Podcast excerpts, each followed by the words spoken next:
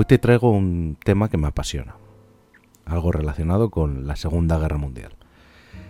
A raíz de una efeméride que encontré en Wikipedia sobre un ataque realizado por un submarino, el submarino Wilhelm Gustloff, eh, un submarino ruso, que atacó a un barco alemán lleno de refugiados.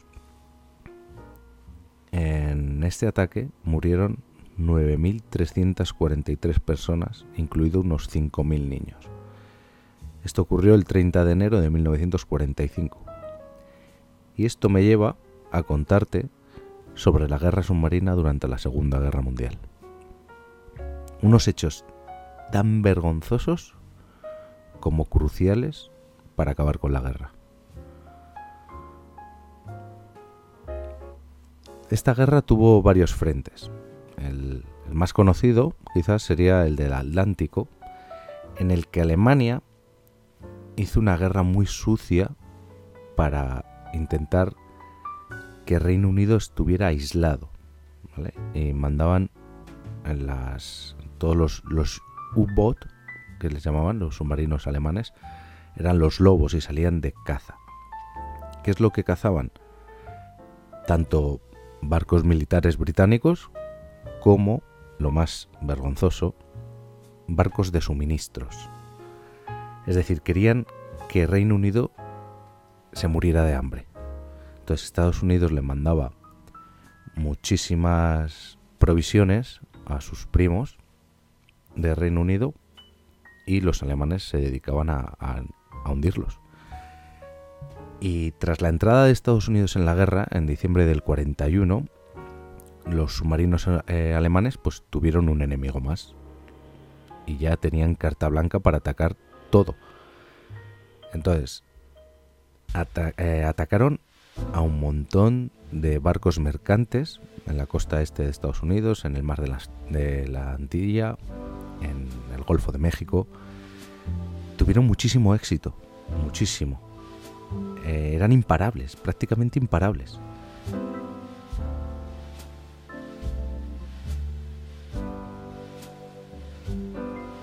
Pero después de un tiempo, eh, los americanos, bueno, pues espabilaron, ¿no? Y, y lo que hicieron los alemanes fue volver a su antigua táctica, que era apostar submarinos por el océano y esperar. Y cada vez que venía un convoy, atacar. El 9 de mayo del 42, el destructor HMS Bulldog capturó un submarino alemán y lo capturó intacto. Y aquí es lo que decía que fue una parte crucial de la guerra, para terminar con esta guerra. Encontraron una máquina enigma. Y esa máquina enigma, en perfecto estado, se llevó a Bletchley Park en Inglaterra y con ella se consiguió descifrar el código Enigma.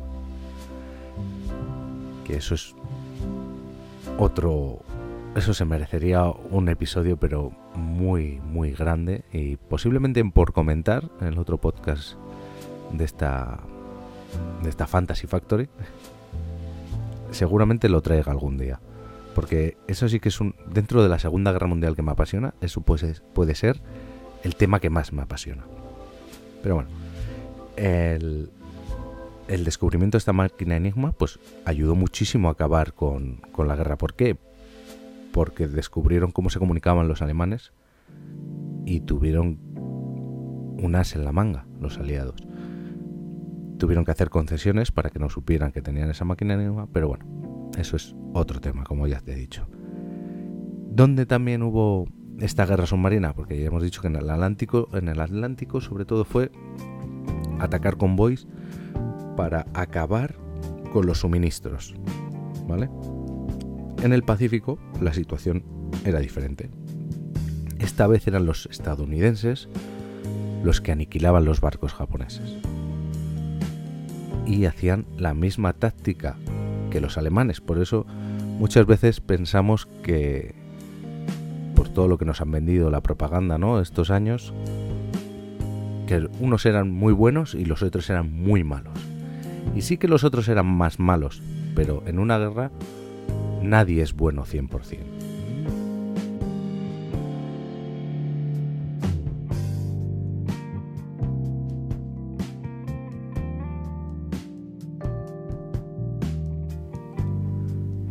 También en el Pacífico los submarinos británicos participaron en ataques contra japoneses, principalmente en aguas costeras. Y, bueno, no les fue mal. Pero los submarinos japoneses al principio tuvieron muchísimo éxito destruyendo dos portaaviones estadounidenses, que es un golpe muy muy fuerte en una guerra. También Aquí estuvieron los submarinos italianos y algún submarino alemán, pero fueron agentes residuales. Cuenta que estaba muy muy lejos de, del país. Italia está en el mar Mediterráneo. Sus submarinos tendrían que dar una vuelta enorme y Alemania tenía, tenía otros problemas. También hubo hubo despliegue en el mar Mediterráneo.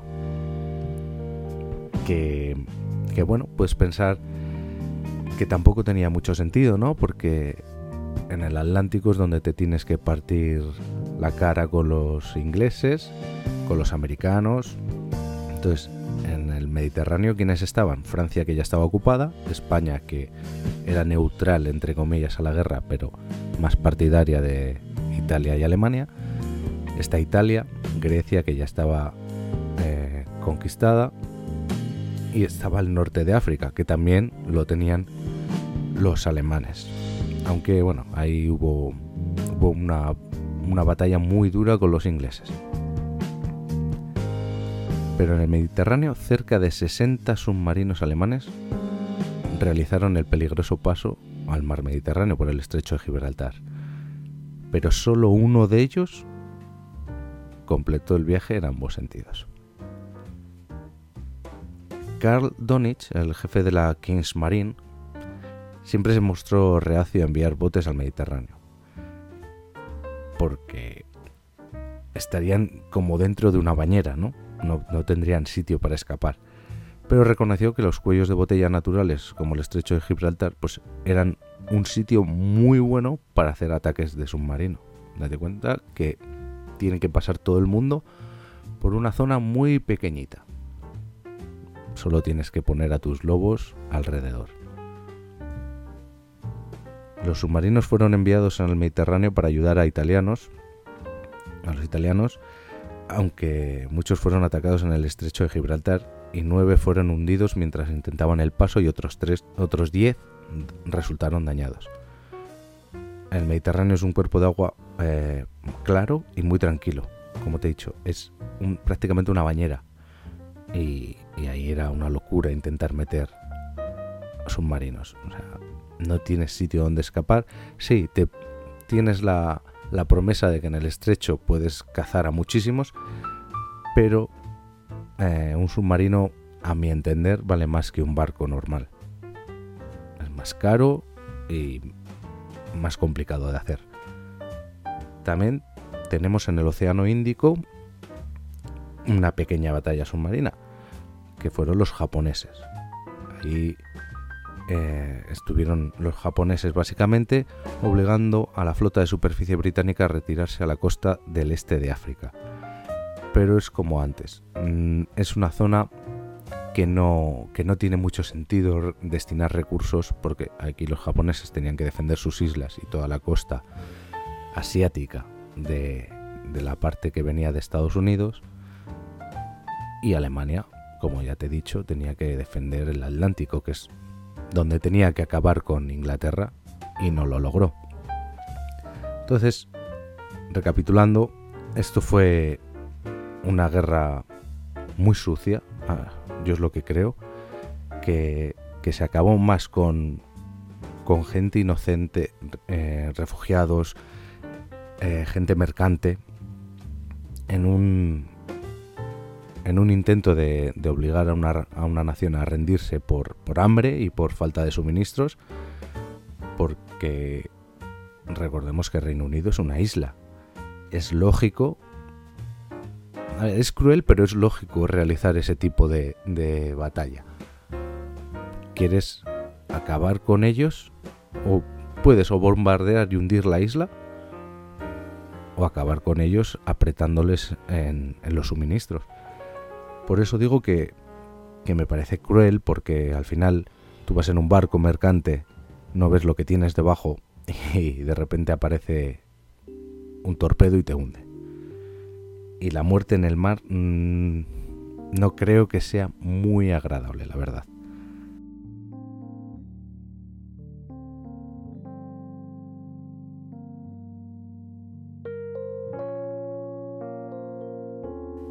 Así que nada, como te he prometido, más esta ya es la segunda vez que cumplo mi promesa, en menos de 15 minutos te he contado algo que te pueda entretener. Nos escuchamos.